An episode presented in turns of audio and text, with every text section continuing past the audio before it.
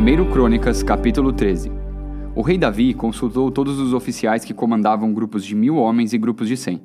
Depois anunciou a todo o povo de Israel o seguinte: Se vocês acharem bom e se isso for da vontade do Senhor nosso Deus, vamos mandar mensageiros ao resto dos nossos irmãos israelitas e aos sacerdotes e levitas nas suas cidades, para dizerem a eles que venham se reunir aqui com a gente. Aí nós iremos buscar a arca da aliança, pois ela ficou esquecida durante o reinado de Saul. Essa proposta agradou ao povo, e todos concordaram com ela. Então Davi reuniu todo o povo de Israel desde a fronteira do Egito, no sul, até a subida de Amate, no norte, a fim de levarem a arca da aliança de Kiriat Jearim para Jerusalém. Davi e o povo foram até a cidade de Baalá, isto é, Kiriat Jearim, no território da tribo de Judá, para tirar dali a arca da aliança de Deus, a qual tem o nome do Senhor, que se assenta no seu trono acima dos querubins. Colocaram a arca num carro de bois novo e a levaram embora da casa de Abinadab. Uzá e Aiô guiavam o carro. Então Davi e todo o povo começaram a dançar com todas as suas forças em louvor a Deus. Eles cantavam e tocavam instrumentos musicais, isto é, harpas, liras, tambores, pratos e trombetas. Quando chegaram ao campo de debulhar cereais que pertencia a Quidom, os bois tropeçaram. Então Uzá estendeu a mão e segurou a arca da aliança. Na mesma hora, o Senhor ficou irado por Uzá ter tocado na arca e o matou. Ele morreu ali na presença de Deus. Davi ficou furioso porque Deus, na sua ira, havia castigado Uzá. Assim, até hoje, aquele lugar é chamado de Pérez Uzá. Então Davi ficou com medo de Deus e disse: E agora, como poderei levar comigo a arca da aliança? Assim, Davi não levou a arca consigo para a cidade de Davi.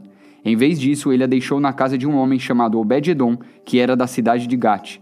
A arca ficou ali três meses e Deus abençoou a família de Obed-Edom e tudo o que era dele. 1 Crônicas, capítulo 14 O rei Irão, da cidade de Tiro, enviou embaixadores a Davi. Ele mandou toras de cedro e também carpinteiros e pedreiros para construírem um palácio para Davi. E assim Davi entendeu que o Senhor o havia confirmado como rei de Israel e que, por amor ao seu povo, estava fazendo o seu reinado progredir. Em Jerusalém, Davi casou com outras mulheres e foi pai de mais filhos e filhas. São estes os nomes dos seus filhos que nasceram em Jerusalém: Samua, Sobabe, Natã, Salomão, Ibar, Elisua, Eupelete, Noga, Nefeg, Jafia, Elisama, Beeliada e Elifelete. Quando os filisteus souberam que Davi tinha sido ungido como rei do país inteiro de Israel, o seu exército saiu para prendê-lo. Davi soube disso e saiu para encontrar-se com eles. Os filisteus chegaram ao Vale dos Gigantes e começaram a atacar e a roubar. Então Davi perguntou a Deus: Devo lutar contra os filisteus? Tu me darás a vitória? Vá, disse o Senhor, eu lhe darei a vitória. Davi os atacou em Baal Perazim e os derrotou. Ele disse: Como se eu fosse uma enchente que derruba tudo, Deus me usou para abrir uma brecha no meio do exército inimigo. Por isso aquele lugar é chamado de Baal Perazim. Quando os filisteus fugiram, deixaram seus ídolos para trás, e Davi ordenou que fossem queimados. Mas logo os filisteus voltaram ao vale e começaram a atacar. Mais uma vez Davi consultou a Deus e ele respondeu: Não os ataque daqui. Dê a volta e ataque pelo outro lado, perto das amoreiras. Quando você ouvir o barulho de marcha por cima das amoreiras, ataque-os, porque isso quer dizer que eu estou indo na sua frente para derrotar o exército dos filisteus. Davi fez o que Deus havia mandado e obrigou os inimigos a recuar desde Gibeão até Gézer.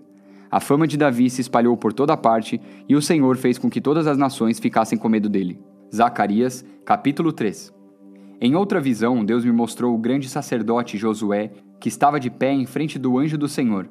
Satanás estava à direita de Josué, pronto para acusá-lo. O anjo do Senhor disse a Satanás: Que Deus o condene, Satanás, que o Senhor que escolheu Jerusalém o condene. Esse homem é como um tição tirado do fogo. Josué, vestido com roupas sujas, continuava de pé em frente do anjo.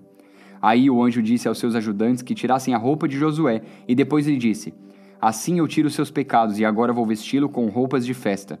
Em seguida, o anjo mandou que os seus ajudantes pusessem na cabeça de Josué um turbante que havia sido purificado. Eles puseram o turbante na cabeça dele e o vestiram com roupas de festa. E o anjo do Senhor continuava ali de pé. E ele disse a Josué: O Senhor Todo-Poderoso lhe diz o seguinte: Se você obedecer às minhas leis e cumprir os seus deveres conforme eu ordeno, você será o administrador do templo cuidará do santuário e de todos os outros edifícios, e como estes anjos que estão aqui, você terá o mesmo direito de estar na minha presença. Portanto, escute, grande sacerdote Josué, e escutem também os sacerdotes que estão com você. Vocês todos são um sinal de que eu vou enviar ao meu povo o meu servo que se chama Ramo Novo. Coloquei em frente de Josué uma pedra que tinha sete lados. Eu, o Senhor Todo-Poderoso, vou gravar nela um nome, e num só dia vou tirar o pecado deste país. Naquele dia, cada um de vocês poderá convidar os vizinhos para que venham e fiquem à vontade, debaixo das parreiras e das figueiras. Eu, o Senhor Todo-Poderoso, falei. João capítulo 3, versículo 22. Depois disso, Jesus e os seus discípulos foram para a região da Judéia. Ele ficou algum tempo com eles ali e batizava as pessoas. João também estava batizando em Enon, perto de Salim, porque lá havia muita água. João ainda não tinha sido preso. Alguns discípulos de João tiveram uma discussão com os judeus sobre a cerimônia de purificação. Eles foram dizer a João: Mestre, aquele homem que estava com o Senhor do outro lado do rio Jordão está batizando as pessoas. O Senhor falou sobre ele, lembra? E todos estão indo atrás dele. João respondeu: Ninguém pode ter alguma coisa se ela não for dada por Deus. Vocês são testemunhas de que eu disse. Eu não sou o Messias, mas fui enviado adiante dele. Num casamento, o noivo é aquele a quem a noiva pertence. O amigo do noivo está ali e o escuta e se alegra quando ouve a voz dele. Assim também o que está acontecendo com Jesus me faz ficar completamente alegre. Ele tem de ficar cada vez mais importante e eu menos importante. Aquele que vem de cima é o mais importante de todos, e quem vem da terra é da terra e fala das coisas terrenas. Quem vem do céu é o mais importante de todos. Ele fala daquilo que viu e ouviu, mas ninguém aceita sua mensagem.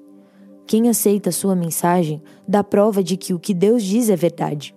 Aquele que Deus enviou diz as palavras de Deus, porque Deus dá do seu espírito sem medida. O Pai ama o Filho e pôs tudo nas mãos dele. Por isso, quem crê no Filho tem a vida eterna, porém, quem desobedece ao Filho nunca terá a vida eterna, mas sofrerá para sempre o castigo de Deus.